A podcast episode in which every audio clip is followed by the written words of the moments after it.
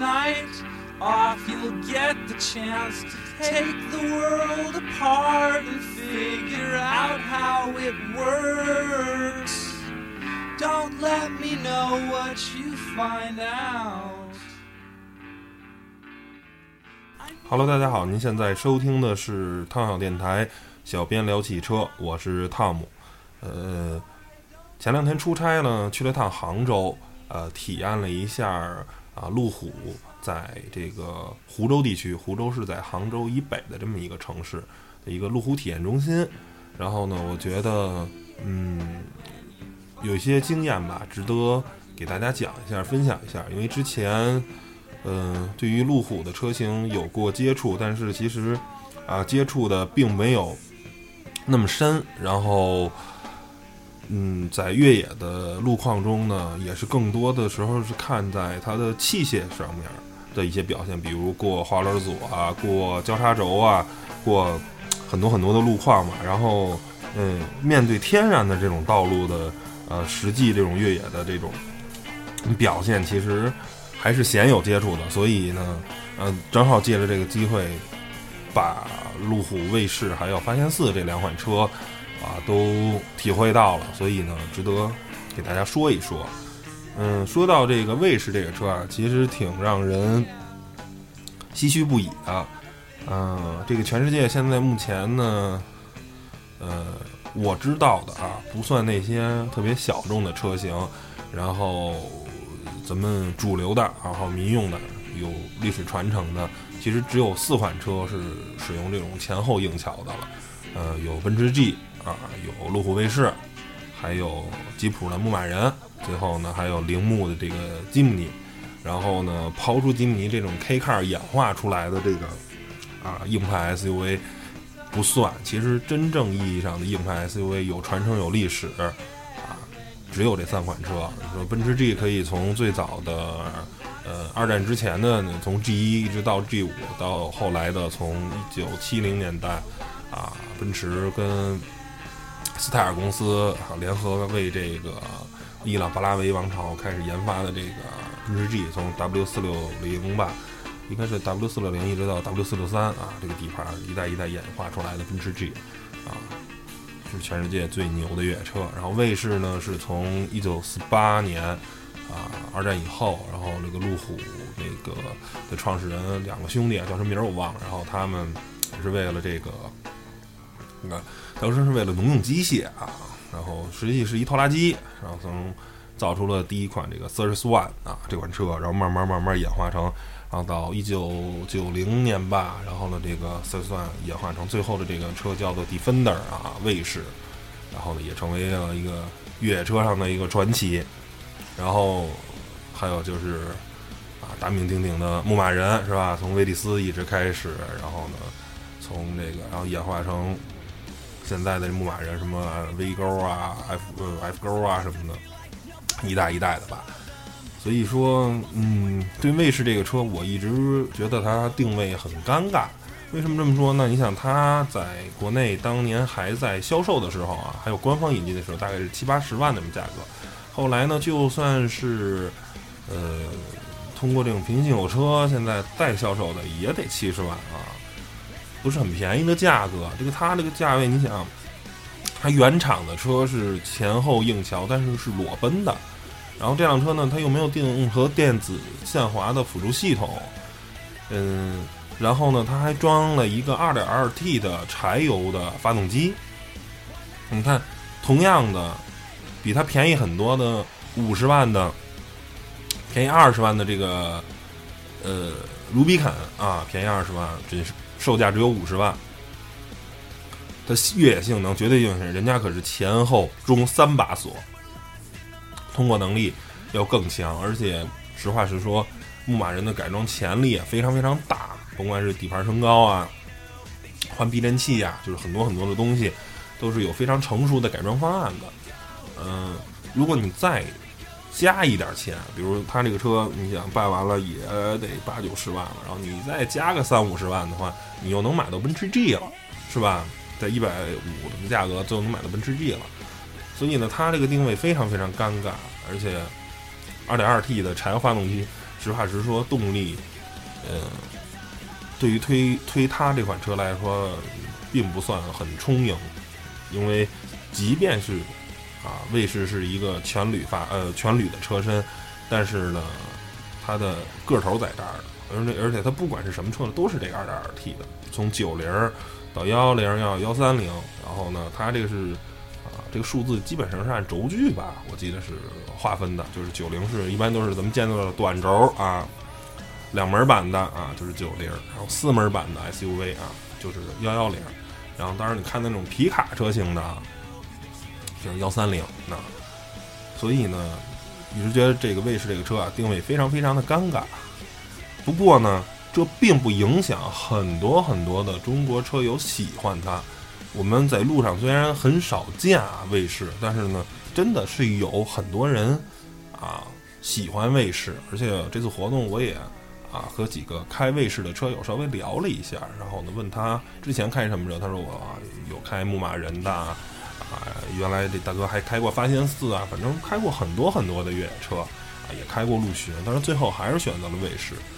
我觉得很多很大的情况就是因为被卫士啊这种。啊，独特的这种文化，对卫士这个非常帅的这种外形所吸引。嗯，他们追求呢，可能不是绝对的动力，也不是绝对的通过性啊，但是呢，够用就好。行了，咱们不说这个别的了，然后呃，在正式讲述故事之前啊，我先吐槽一下，因为这是我出差最。忐忑的一个经历了吧，就是坐飞机实在是太崩溃了。我订的是一个中午十二点四十起飞的一个航班，应该是，嗯，理论上应该是三点啊就能到杭州。因为到完杭州以后呢，然后和这个此次活动的所有人的集合，然后吃顿饭。结果呢，那个航班就无限期的延误。我们在飞机上坐了三个小时以后呢，又被轰回了航站楼，然后发了。晚饭，我在飞机上已经吃了一顿，他已经发了一份饭了，然后呢又轰到航站楼又吃了顿晚饭，最终好像这个飞机是八点钟才起飞的吧，然后我到杭州已经很晚很晚了，然后呢因为什么呢？因为当时北京的天气不好，然后呢北京天气不好，等北京天气好了以后呢，因为航路上又有很多的雷暴啊，打雷下雨什么的，飞机还是不敢飞。然后呢？结果呢？就是这么折腾一一下以后呢，有很多这个乘客啊，就跟地面的客服啊、地面的地服人员急了，就一定要有个说法还是怎么着的。然后我当时其实挺没话的，就是怎么说呢？啊，大家都是工作，你说，反正我当时跟边上的一个朋友说，我说，哎，你说这帮人也真是的，嗯，你跟地服急有什么用啊？地服。是塔台这个命令他，这飞机能不能飞？地服就是底下干活的，你跟他急，他也不会让你飞的。再说了，这一路上都是雷暴，这飞机真敢飞啊？我还真不敢坐，是吧？毕竟人这个命啊就一条，没了就是真没了，没必要为这个自己的生命冒险，是吧？有能有多大的急的事儿啊？是不是？所以呢，也是在这儿吧，借着这期节目劝各位常坐飞机的人，心态平静啊。没有什么过不去的坎儿，反正中国它就是这么一个情况。那有一种情况确实可以飞，就是绕路啊。当时我看了这个雷达云图了，就是整个河北啊、北呃河北啊、天津啊、山东啊这一片啊是雷暴区啊，下雨打雷。但是呢，如果从北京直接往北，然后奔西，直接从内蒙啊、山西啊那么绕过去，然后从河南那么绕过去。肯定是不下雨，肯定是没有雷暴。但是您是谁呢？是吧？如果当时是习大大说，我必须去杭州，我今天就下午我五点之前就必须到杭州，那这飞机能起飞，那它能绕这个远？那对不起，您这是民航啊！中国百分之八十的空域是不被开放的，你不是你想去哪儿就去哪儿的，你只能一直南奔南往前开，一直奔着杭州往前开，那就是这么一个情况。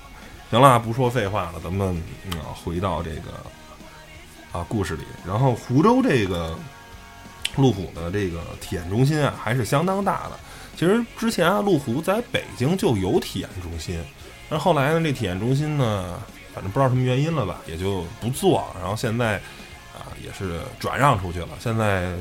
大多数情况都当汽车之家的那个 SUV 测试中心的这个啊，这这么一个地方。嗯，然后呢，路虎应该可能也是因为湖州这个中心确实修得非常好。现在路虎我知道在中国有两个体验中心，一个是在湖州，一个是在广州。啊，它是就是沿着莫干山啊，莫干山脉。莫干山这是啊，稍微知道点历史都知道，就是当年啊，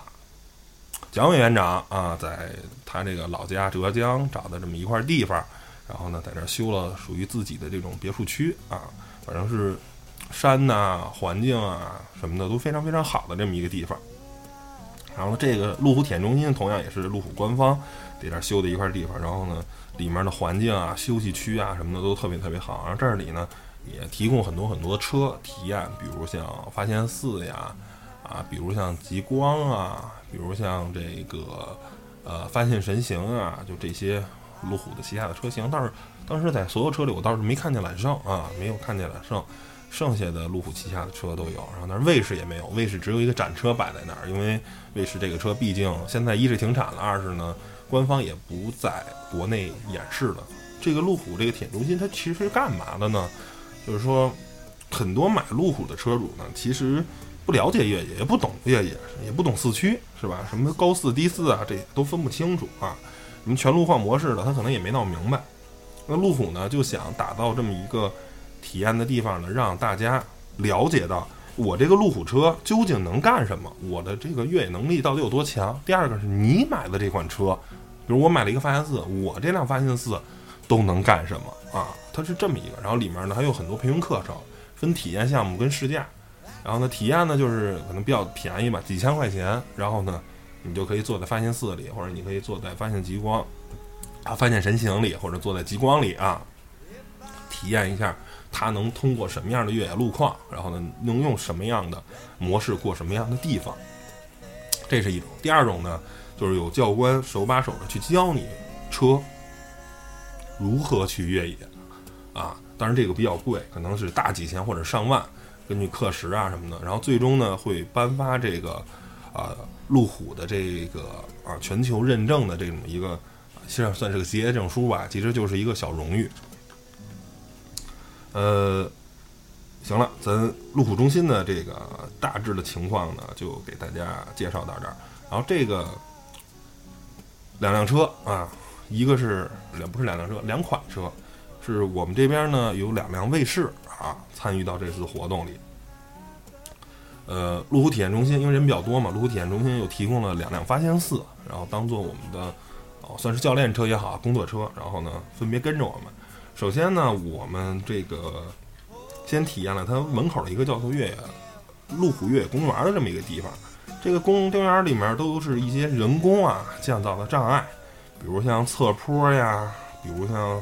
啊驼峰啊，比如像涉水区啊，比如像那种碎石路啊，比如像馒头包啊什么的这些东西啊。对于这个发现四呢，本身它就是由底盘升高啊，就是而且有这种非常变态级的这种电子的限滑系统，通过这些东西非常简单的过去了。反而是啊路虎卫士。它这个车啊，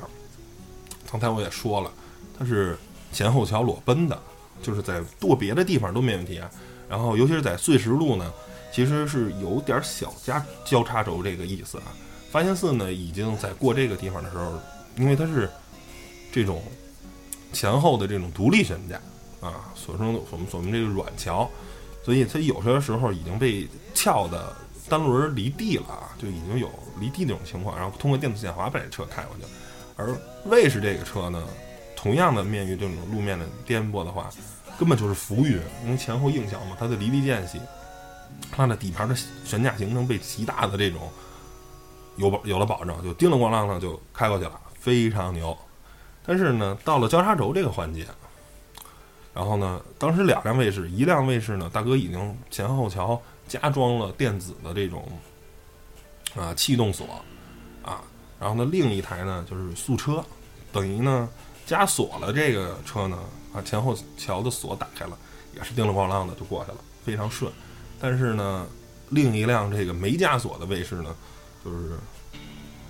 明显感觉到打滑，车过不去，然后只能通过这个惯性，就来回在这固悠，没过去，然后再往回退一点，然后再冲，但是来回这个几下这个哎车辆那种惯性，最终呢把这个呃交叉轴给过去了。然后但是发现四在通过这里的时候呢，非常非常的轻松，就电子限滑的系统啊非常非常的强大，然后呢对打滑轮的这种制动啊，甭管是力度还是时间啊都非常强。这个怎么说呢？就是说对于啊一般人的这种一般越野，其实像卫士这种特别机械、特别传统的东西呢，好不好？好，但是操作难度呢，对于说来说其实很大。就是你到了这儿，你发现车过不去以后，赶紧挂 N 档，然后呢，可能是原来你挂了高四，得换成低四，然后把把气动锁打开，你会通过非常复杂的这种操作啊，在这儿叭叭叭叭叭弄好了以后，然后你再过，因为你也不知道你过得去过不去。所以呢，以为高四能过，结果发现高四过不去啊，切低四挂锁。但是面对同样的障碍，发现四这种靠电子系统强大的电子司机系统，你就不你就是扶好方向盘，然后这车一直往前开就好了。对于他来说，什么东西都由电脑帮你搞定了，很简单，很简单。所以也给那些啊只痴迷于、沉迷于机械的这种结构的人。啊，稍微泼一点点凉水，啊，在除非是极端情况下，机械结构是更好的选择。但是在对于很普通的一般难度的情况下，电子系统会让人们操作的更简单。嗯，怎么说呢？举一个啊，给我们贴切、比较贴切的例子就好了。嗯，我不否认电子系统确实像。傻瓜一样，就是像像傻子一样，我们只好只想，只要管好方向盘，然后一直往前开。电子系统预设把底盘的呃高度调了也好啊，还有四驱的模式是沙地啊，是泥地啊，还是什么什么模式，你都调好了，确实很无路无趣。这就像拥有一个非常先进电子系统的一个数码的单反相机啊，就跟我们现在用的相机，其实我们除了构图以外是自己办的，剩下都是在办完快门以后啊，用多大光圈，用多大的快门，用多少的感光度啊，对焦点对哪？如果你就是全自动模式，它全都帮你搞定了，然后拍一张照片。其实总体来说，只要你构图做得好，这个片子拍的质量不会很差的。而啊这些传统的啊硬桥硬马的纯机械的这种越野车。就像胶片相机这种纯手动的胶片相机，光光圈、快门，甚至我装的胶卷啊，感光度是一百、二百还是四百的啊？包括对焦，还有拧对焦环，甭管是啊这个单反还是啊这个这个叫什么来着？徕卡那套黄斑联动测距啊，这些东西全部需要你手动的控制。但是有一个什么好的，就是。我拍的所有片子都是我想拍的，我知道我用多大的框圈、多大的快门，我对的是哪儿，什么东西都是我自己来的。我知道我在拍之前我就知道我这张照片是什么样子的，我拍完是什么样子。我的经验告诉我，我能把照片拍成什么样子。而单反这套电子系统永远不知道，只有拍完了看你的啊这个显示屏啊，看回放我这照片拍成什么样的。但你摁下快门的时候，是电脑帮你搞定的，你也不知道它用了多快的光圈，你也不知道它用了多大多少的快门，你也不知道感光度是多少。这也就是看你单反，你看嘛，哎呦，不对，拍的不对路子，赶紧再调，啊，电脑是哪儿哪儿哪儿不对了，然后你还得锁定什么什么，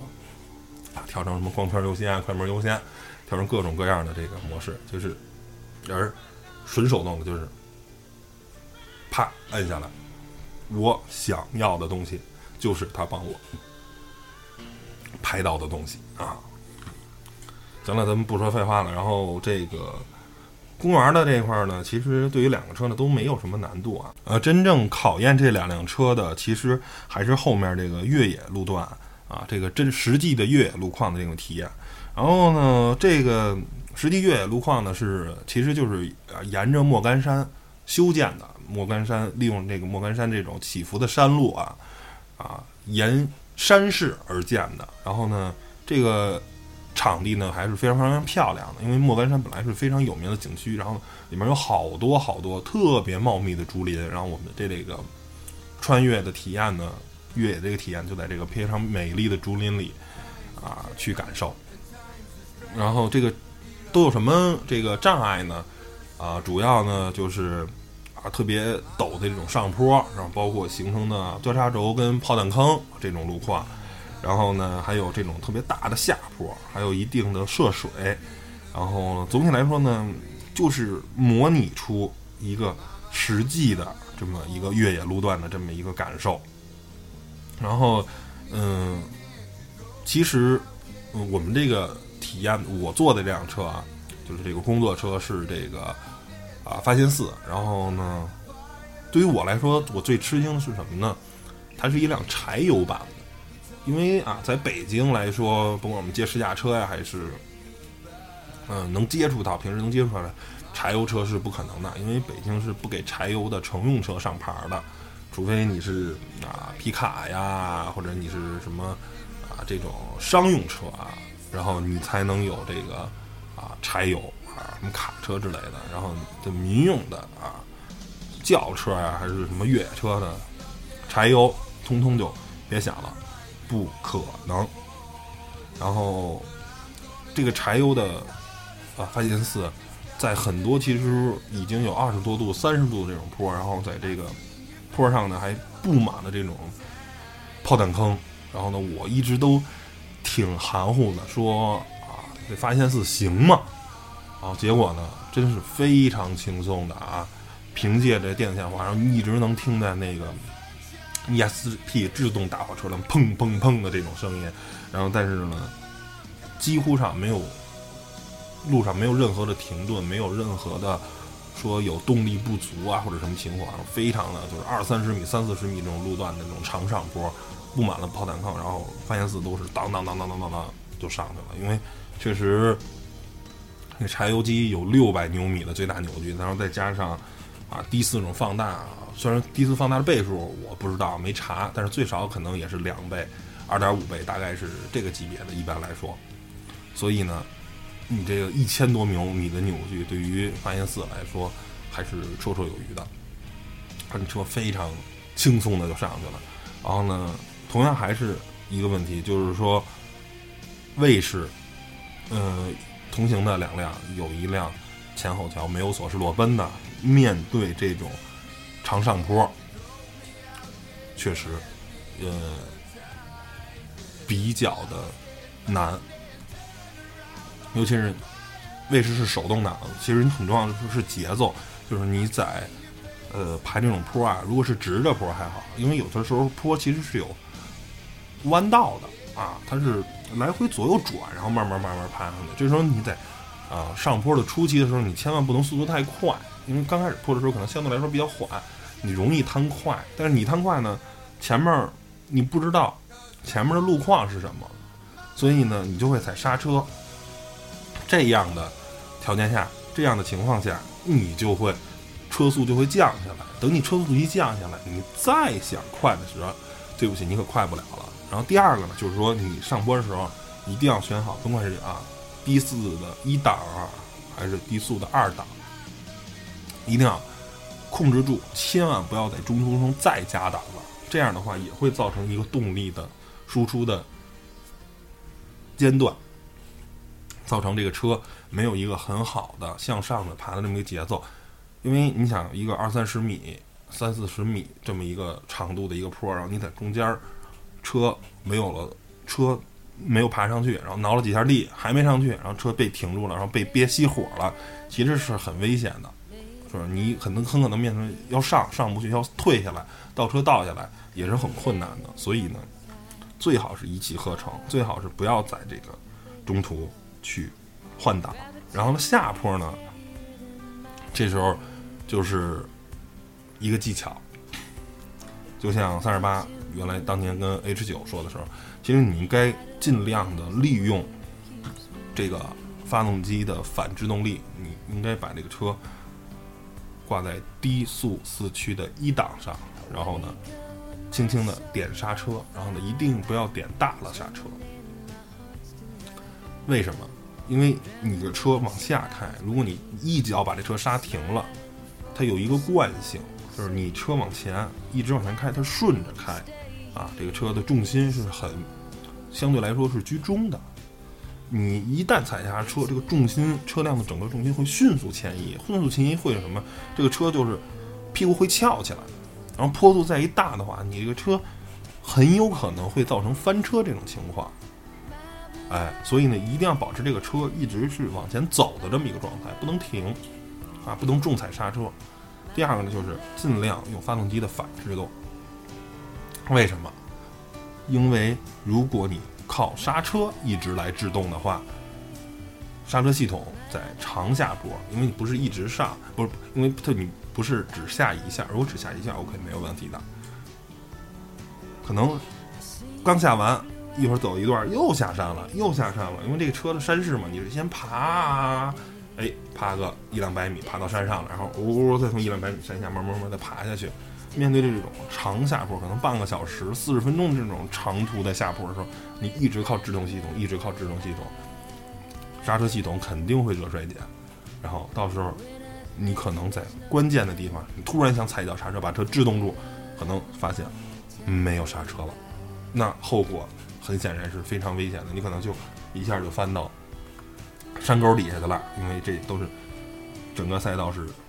依山而建。然后这个赛道里还有一个很好玩的，就是它有一个大的深水坑。然后呢，发现四呢过这时候呢还是比较谨谨慎的，因为发现四啊，它其实是速车的，大概涉水高度应该我没记错的是发现四好像是八百吧，八百还是七百毫米啊。但是那两发现四呢，一个装了一个特别高的涉水喉。然后呢，大概已经到了车顶的这个位置了。然后呢，然后那个另一辆车就是比较素的那个短的那个涉水喉，大概也得是车窗一半的，带反光镜，两边这个反光镜的上面之上，所以呢，涉水深度是没问题的。发卫士呢就是很快速的冲起来，然后这个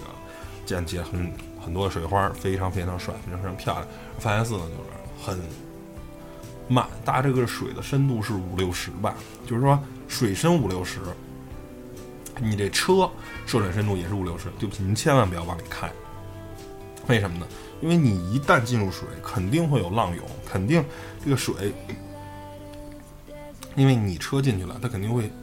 起浪嘛。然后这个水的深度就会增加，然后呢会，而且你去劈开这水呢，这个水也会往你的发动机盖上去走。这样的话，可能。最少要增加二三十厘米的这种水的高度，就是说，如果你是一个九十公分的涉水深度，最大涉水深度有一个六十的水啊，你可以慢慢往里开。但是如果您是一六十或者一七十的，然后这水也达到六十了，你尽量就不要往里开了，那样的话很危险。一旦这个车进水了，发动机是吧，造成的这种损害，我觉得还是挺大的。远远要比你这个一看这儿过不去，你绕个路啊什么的。要大得多。那最后呢，给大家讲一下，在这个道路的时候呢，发生了一个小插曲，就是我们整个体验活动快结束了，我们准备回去的时候呢，发现这发现四啊，轮胎瘪了。为什么呢？因为被碎石给划破了。这个发现寺装的是原厂的，原厂的是一个 HT 胎啊，是一一个偏公路的这么一个胎。并不是 AT 胎，并不是全路况胎跟 MT 泥地胎。然后呢，我就问这个教练说：“您明明这个山上有这么多碎石，其实路况还是挺恶劣的，为什么呢？您不把这个轮胎换一下呢？”啊，教练说：“这个是路虎官方的这种要求，就是说我们的车必须是在原厂车的状态下，啊，我们会是一个以素车的情况展现给我们的客户，说我们的原车素车。”就是有这样的一个能力，您的车买回家也能有这样的能力。但是呢，这个教练说，我们呢会给客户建议说，换装 AT 胎或者换装 MT 胎这种情况，就是说在 HT 胎这种的轮胎那种强度啊，这种胎壁的这种厚度是对付短途的越野是没问题的，对付这种长途的越野，对付这种啊特别有难度的这种路况碎石。遍布的这种情况下，H D 胎可能寿命是不行的，是扛不住的。然后呢，也是一语中的，这个发现四也真的是挂了。然后我们同行两个卫士呢，一个装的 Discovery 的那个 ST 呃，一个装的是库珀那 Discover 那个 ST 的迷地台大的泥浆台，然后一个装的是百路驰的一个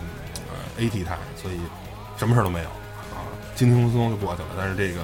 HT 胎的就完蛋了。然后第二天呢，我们又去了一个叫做啊老虎潭的这么一个地方，呃，这个呢也是这个福州啊附近的一个。一个山路，然后呢，这个是这个湖州路虎体验中心呢是啊纯人工啊这种依山而建的，所有的东西其实相对来说呢是以路虎为标准的啊这种，它最简单最直白说吧，它肯定能让它的发现寺能过所有的地方，为什么呢？如果过不去，我很丢人啊，是吧？这个坡可能发现神星过不了，或者极光过不了，说对不起您。只能体验这样的路况，只体验那个比较简单的啊。但是这个最高难度的这种越野路况，对不起，只能是我们发现四，我们发我们路虎目前的家族中最牛的、越野能力最强的，在新卫士没推出来之前的发现四，我们可以过，然后别的车就过不了了。然后这一块呢，我们老虎潭的这个穿越线路呢，其实是就是一帮越野爱好者自己瞎玩啊、瞎趟出来的，没有什么车的这种限制。你谁想来都行，而且呢，也没有人养护这条路，都是大家自己开车压出来的，一点一点的，所以呢更野，而且包括整个路面呢完全没有养护，碎石非常非常多，它经常是大车啊、钩机啊什么的这个去推出来的。嗯，然后呢，这时候呢车呢换了，然后呢已经没有发现寺，然后呢车队呢有一辆红山啊，还是那两辆卫士。最后呢，还有一辆神行者啊，神行者是换换装了 AT 胎，然后这个路呢，其实在绝大多数的时候难度都都不高啊，但是有一个地方呢叫做阿峰坡，阿峰坡是一个什么呀？阿峰坡是一个啊山路上拐到另一个小山包上，小山包呢可能在这个山峰这个平台有个四五十米、五六十米这么一个小山包，然后呢，它最难的是整个山上几乎就是秃了嘛。没有什么，没有什么植被了，然后山石是裸露出来的，大概有一个三十多度不到四十度的这么一个直上的这种线路，然后你要是爬到这上去，其实有点儿像虎鹤之路上的那个最后的那个难度的天梯，这还其实不是最难的，这个路本身来说问题并不大，难的是什么呢？就是它上这条路并不是直的就能从平台上去，它是平台。先上去，然后一左拐开始挑战这个阿峰坡，然后呢，后果是什么呢？就是阿峰坡，如果你没爬上去，你这辆车你直接倒下来，倒下来就直接倒到山谷里头。那山谷是啊七八十米、小一百米深那种山谷，然后呢啊很危险，就是你车辆不成功变成人这么一个路。好在呢，整个在这个阿峰坡啊最上面有一个大的这种输电的电线的架子啊。所以呢，可以做锚点。然后第二，或者你自己在山上去找找锚点，啊，我们车队考察了一下，说没有，目前也没带拖车绳，也没有打锚点的这种条件，就没挑战。因为如果挑战失败，就直接车就滚下山了，所以不好说啊，这个卫士能不能爬上去？反正我个人觉得，裸车的卫士。应该是没戏。然后呢，如果是加高底盘并且前后装锁的卫士呢，我觉得问题不大。然后牧马人的话，只要换了大的怪兽的 MT 胎，然后三十三的那种大的 MT 胎啊，然后四寸的底盘升高，然后如果是 Rubicon 的话，挂上 D 四啊，应该是问题不大。反正那条那个阿峰坡呢，并不容易。然后后来也是看网上有帖子嘛，去查这个。然后有人开发现四也挑战成功了，但是呢，核心的都是打了锚点啊，以山上的那个啊电缆的那个那输电的那个大的那个塔作为一个固定点，然后呢拴上这个缆绳，保证这个车我即使没有爬上去也不会掉到山谷里头啊。最终呢，反正还是挑战成功了。然后这一块呢，其实整个的大的这个路线啊，其实跟。啊，阿峰坡啊，没有什么，呃，不是什么，跟湖州那越野体验中心呢没什么区别。呃，有一个地方，有个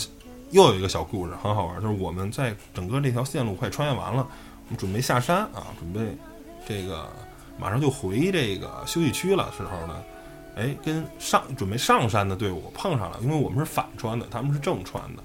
有三辆牧马人。然后呢，当时呢，我们想再往上倒回山山顶啊，已经几乎是不可能的，因为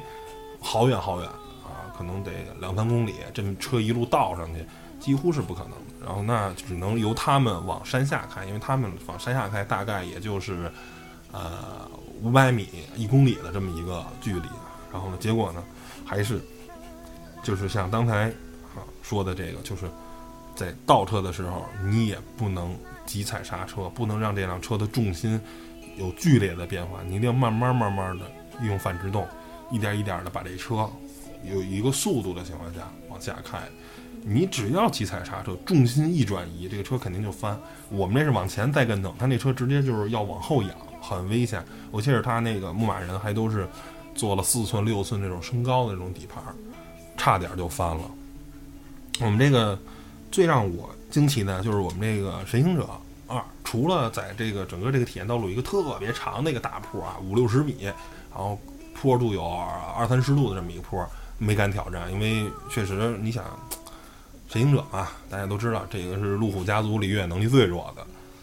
确实没敢挑战。但其他的这种路啊，还都坚持下来了。嗯，但是这个驾驶员那大哥呢，还是过多的去相信了这个陡坡缓降这套系统。因为陡坡缓降的原理是什么呢？就是靠电子限滑，然后呢去制动车轮，保证这个车有一个相对来说可靠的速度。但是它一个问题呢，它不知道路况，它可能介入的力度会特大，尤其在特别陡的坡。它这个车下来的时候就开着陡坡缓降，呃，你能听见一直那个车去制动，然后呢，但是一制动它可能就制动过了，因为它检测到往下的速度有点快嘛，它就制动的力度特别特别大。有点制动过了那个意思，然后这个车好几次就是已经后轮已经离地大概可能是三五十公分了啊，然后感觉这车整个状态特别的姿态特别的差，就是再旋一旋的话可能就就翻过来了。然后呢，这也就是过多的相信电子系统，电子系统好不好？好，但是你不能过于迷恋的。这时候其实你应该选择手动模式一档，然后呢。哎，含着刹车，然后慢慢的靠反制动，这车一直往下出溜，就只要你这个车保持向前的速度，重心相对来说是一个平衡点，在车的中心，它的车就不会往前翻。然后呢，你到一个相对缓的坡度上，你再完全刹停，然后再控制一下车身的姿态，然后再继续往下去下坡就好了。然后呢，嗯，大概啊，整个这个故事就给大家讲到这里了，可能说的有点啰嗦，其实感觉这一趟。啊，走下来还是挺刺激的，因为啊，之前可能在沙漠里啊体验的比较多，然后呢，还像南方啊这种玩山的这种穿越呢，还真是没怎么体验过，然后体验一趟感觉还是挺爽的。然后对路虎的这个，甭管是全路况系统啊，以发现四为代表的，啊，还是路虎卫士啊这种纯机械的代表的，包括其实神行。啊，对于一个横置发动机平台的这么一个四驱系统，啊，也是刮目相看。因为我真的不认为，在去之前，我真的不认为这个神行者能走这样的烂路。但是换装了 AT 胎以后，虽然也有刮底盘那种现象发生，但是还真的大多数路况都坚持下来了啊，这让我很吃惊。然后呢，也是像刚才说的那样，啊，就是电子系统对于很多的普通人来说。啊，是一个非常大的福音，因为后来跟这个车队的嘛，因为是中国卫视那个路虎卫士俱乐部，然后去聊这个事儿。其实很多买卫士的人也不见得，他可能买完这车啊，连第四都没有挂过。然后呢，拿这车其实买的主要是为了拿样的。那对于这些人来说，我觉得可能发现四是一个更好的选择吧，因为发现四的这种傻瓜的越野系统会让你啊，easy going off road。更简单、更容易的去越野，然后像傻子一样，你就开着车一直往前走。因为并不是每个人都能拿相机举那个例子，都能把光圈、快门、感光度搞定的，不是每个人都能搞定的，不是每个人都懂这些基础的道理的。那我这时候只是要握着方向盘一直往前开就好了。而你所要。明白的一点就是，你这辆车不是卫士，你这辆车在极端环境下、极端条件下是不可靠的。因为，呃，之前我们同事啊，去羌塘啊，无人区去穿越，然后呢，呃，进入无人区的第二天，发现四已经是所有的故障灯全亮了，就已经是面对这种特别颠簸的路况，车已经就是各种报警灯都在闪，所以然后也是随行好像带着那个电脑嘛去消故障码什么的，反正就是这种电子系统越多的车，在极限路况下的可靠性越差，而路虎呢。说难听了，路虎跟吉普都不是以越野车真正越野车为荣的这么一个，它跟奔驰不一样，奔驰是以奔驰 G 为荣，而且在奔驰 G 所有都做出余量了，就是奔驰 G 的 D 四，还有整个的四驱系统，还有锁，是在底盘上是有额外的机械控制的预留的，就是说我挂 D 四，我发现电控的这套系统不管用了，或者我发现后桥的锁、前桥的锁，我发现摁摁钮已经不管用了。你通过机械的方式，通过工具在底盘底下是有开关的，你可以机械性的、手动的把它打开。但是啊，卫士这个车的那就就单说啊，但是像发现四啊，这个或者像牧马人，对不起，并没有这样的这个装置。所以呢，怎么说呢？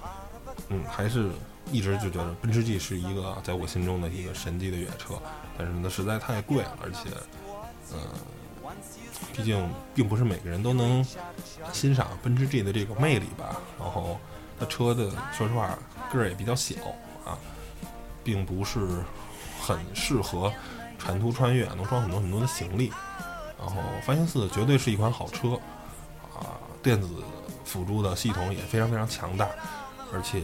啊，体会了这个柴油的这个 3.0T 的发动机，我觉得啊。真的抖动很小啊，因为我不看仪表盘，因为我是为什么发现它？我是扫一眼仪表盘，然后突然看啊，红线是五千转。我说你那是柴油的吗，教练？他说啊是啊。然后我说哇，这个确实太少见了，就是单凭发动机的声音跟抖动，啊，我没法判断它是柴油的还是汽油的，啊，